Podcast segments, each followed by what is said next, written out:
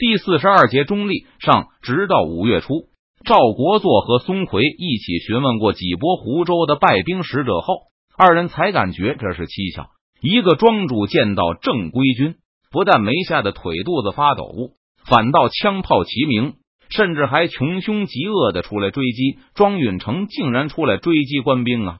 逃回来的府兵说，敌人还盔甲齐全，枪炮更多的不像话。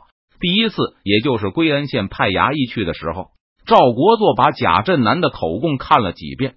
之前哪怕是县里对这份供词也不当真，但现在这江总督都不敢掉以轻心，而是认真分析。官差客客气气的去敲门，在门前喊请庄老爷去县里解说清楚。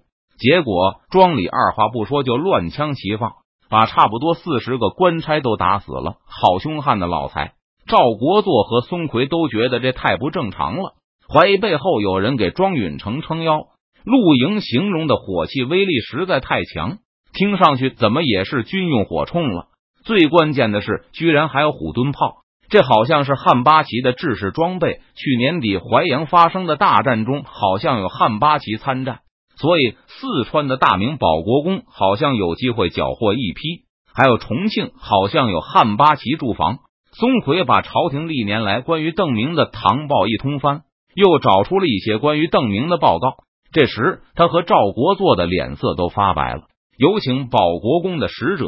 赵国作急忙向一个心腹吩咐道：“因为和四川提督兼长江提督兼福清灭明军提督达成协议，明史案中浙江官府查抄的一半财物属于保国公所有。”因此，赵国作同意邓明的人来查阅卷宗。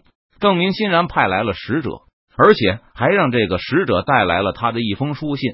信中建议赵国作把这个使者定为常设。邓明说，他认为领事是个不错的称呼，可以授予这些派给省城的使者。他还热情的邀请赵国作也派一个领事去成都，以方便四川和浙江的沟通工作。但是赵国作没有把邓明的建议当回事。四川派来的领事抵达杭州后，赵国作也没有和他会面的愿望。虽然使者不但要求进行沟通，但赵国作觉得明史案还没有开始，根本没有见面的必要。派心腹把来人好吃好喝的供在一个秘密地点里，并下令不得干扰使者和明军的通信，以向邓明显示浙江方面的诚意。很快，邓明的使者张涛就被带来总督衙门。赵国作拐弯抹角的试探起来，想侦查一下庄家背后有没有邓明的影子。虽然赵国作含糊其辞，但张涛却大大方方的承认道：“保国公早就命令我向赵总督说明，四川有军火商人正在向庄允成和其他涉嫌明史案的近身出售盔甲、刀剑、弓弩、步枪和大炮。”听到张涛的商品种类后，松奎跳了起来。保国公不是保证不干涉明史案吗？为何要出尔反尔？保国公当然不干涉，他命令我向赵总督说明情况，也是为了表示他的诚意。而我几次求见赵总督，都遭到了拒绝。赵国作和松奎面面相觑。松奎的身份类似管孝忠，不够，他可比管孝忠精明的多。上次就是他出面把赎城费交给了李兴汉等人。后来无论遇到什么困难，孙奎和赵国作都紧密合作，因此这江官场称得上是铁板一块，非常的团结。这么多武器还有盔甲，保国公却说什么不干涉，这是自欺欺人吗？赵国作声色俱厉的嚷起来：“这些武器和盔甲都是保国公卖给商人的，然后商人再转手卖给庄家的。”并非保国公直接卖给庄稼的，而且保国公若不是问心无愧，又怎么会命令我把此事尽快通知赵总督呢？张涛侃侃而谈，脸上既没有丝毫的惭愧，也并没有因为赵国作的叫嚷而露出怒色。保国公在赵总督与庄先生的战争中严守中立，绝对不会出动军队助战。那贩卖武器给庄稼的商人，要是被本官拿到。保国公也不闻不问吗？赵国作追问道：“那当然不行，他们都是大明的臣民，不适合由赵总督来审判。虽然现在大明与大清处于战争状态，但是赵总督和李兴汉中校有秘密的休战协议，赵总督并不打算破坏他，对吧？邓明给张涛的指示很明确。此外，保国公还让我通知赵总督，军火商人还请了几个明军士兵去庄稼帮助他训练庄丁。因为庄稼支付给了军火商人报酬，所以保国公也不好阻挠。但保国公牢记和赵总督的停火协议，严令他们不得踏出庄稼大院一步。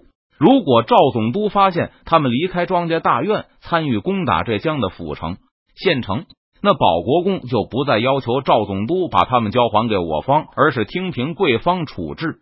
不过，若是真有这样的事情发生，这些证据我希望能够看一遍，并旁听对这些士兵的审问，以把真情转告给保国公。至于庄家拥有的虎蹲炮，张涛也承认是明军出售给庄允成的。在赵国作和松奎召集幕僚连夜商谈对策的时候，又有几批军火从江南运入湖州。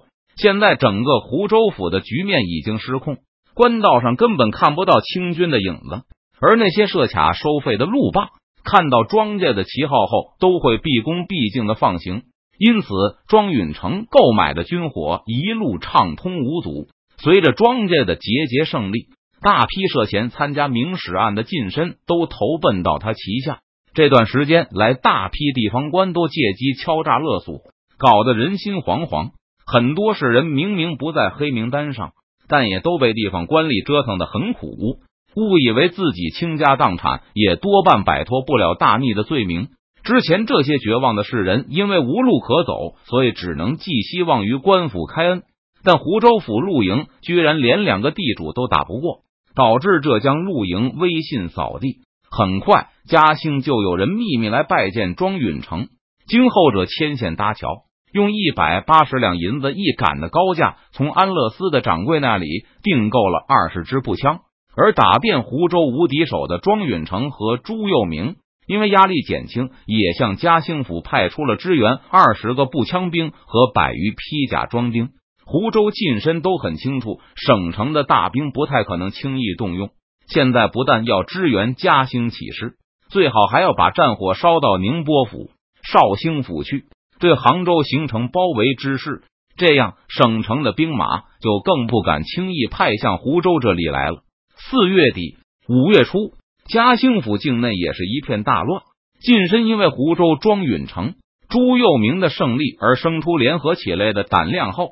陆营就彻底变成了纸老虎，和山东的情况一样，只要大部分本地近身结成同盟，府县的陆营就开始脱离知府和县令的掌握。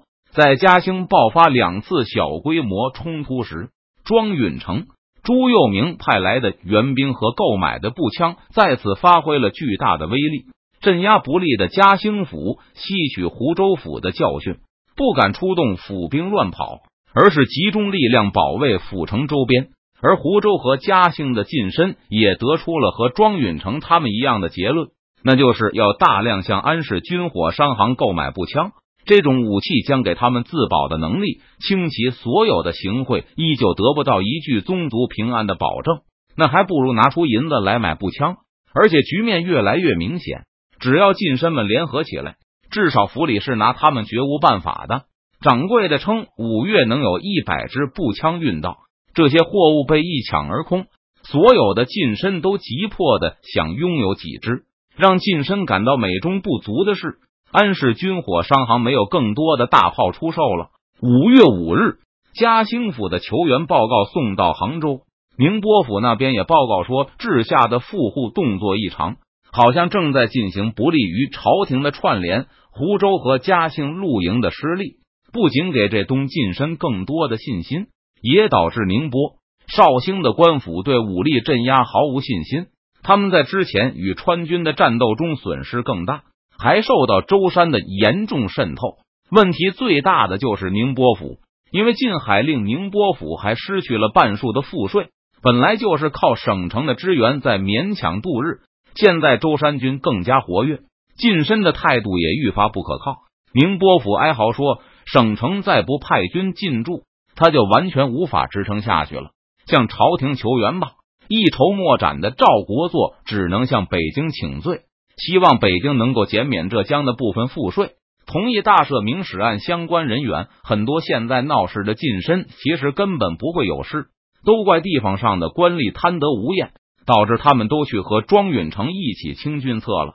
同时，赵国作还希望北京派一些汉八旗到浙江来，或是解除对露营的火器限制。现在，就算赵国作想从邓明那里购买一些步枪来形成与近身的武力平衡，都无法将这些装备发给麾下的部队。不过，凡事还是要往好的地方看。